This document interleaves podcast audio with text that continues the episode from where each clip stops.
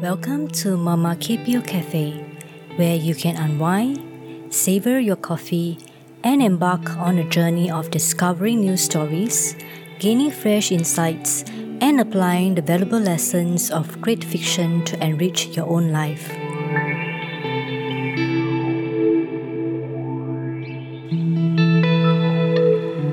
Do you make yourself do something when you don't feel like it? Now, I was halfway through with this book called Why Does Nobody Tell Me This by Julie Smith. Um, and one of the topic is this as to how do you make yourself do something when you don't feel like it. And I've kind of resonated with it because I've been doing this all the while and I'm glad I did the right thing. So, how do you do it? Firstly, you do the opposite action, meaning to say that you're deliberately doing something that you don't feel like doing it. And for this to happen, you need to be mindful on your emotion, your thoughts.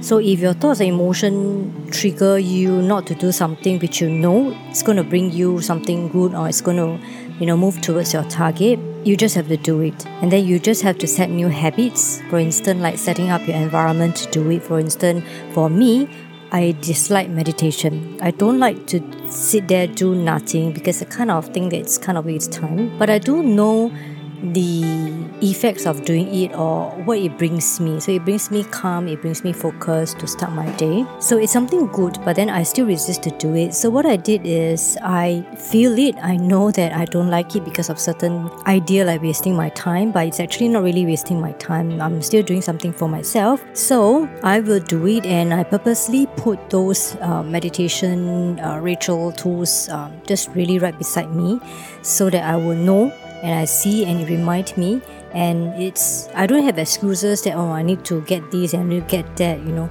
It's just right in front of me and it's very easy so I don't have excuses for that. And then another thing is set reminder. So for my my reminder is basically placing my stuff just right in front of me so that I don't I don't forget about it. And also to know what is the reward after doing it how it, how do you feel after doing it?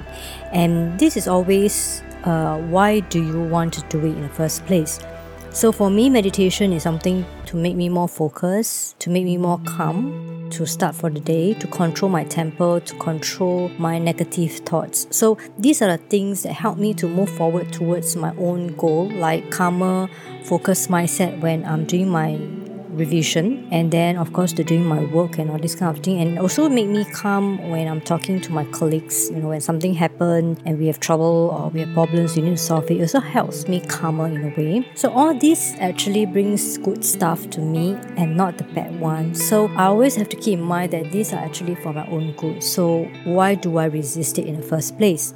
It's because I am very lazy. I procrastinate. I don't like the feeling of sitting there doing nothing that kind of thing. My brain brain is always racing. So that is me, which I need to be mindful of the ideas and know that I can do this. Uh, it's just what I think I can't do it. So it's all about me, all about my judgment. So then, how do you think? You know, how do you make this into a long haul kind of habits? Really, it's only perseverance and of course, doing all this, you know, trying to go against your own feeling is really very tiring. So you have to counterbalance between your tiredness and your stress is to rest. So sometimes I would take a short nap, a powerful nap, and then sometimes I take a walk outside um, try to resist going through your social media although sometimes i do tempted to but not to because going through social media is not a kind of rest it's your brain is still triggering something when you look at the social media. So your brain is not in a total resting stage. So you still get tired after that. And then always remember the feeling after completion. That is your small dopamine to motivate you to keep doing it because you feel that there is something changing you. That is there is something that is making it better for your day for your life so always always remember that feeling after that. This is basically some of the tips that's mentioned in her book on how you can you know motivate and make yourself do something that you don't feel like it. So i hope it helps you and i'll share more after i finish this book hopefully. Right see you. Bye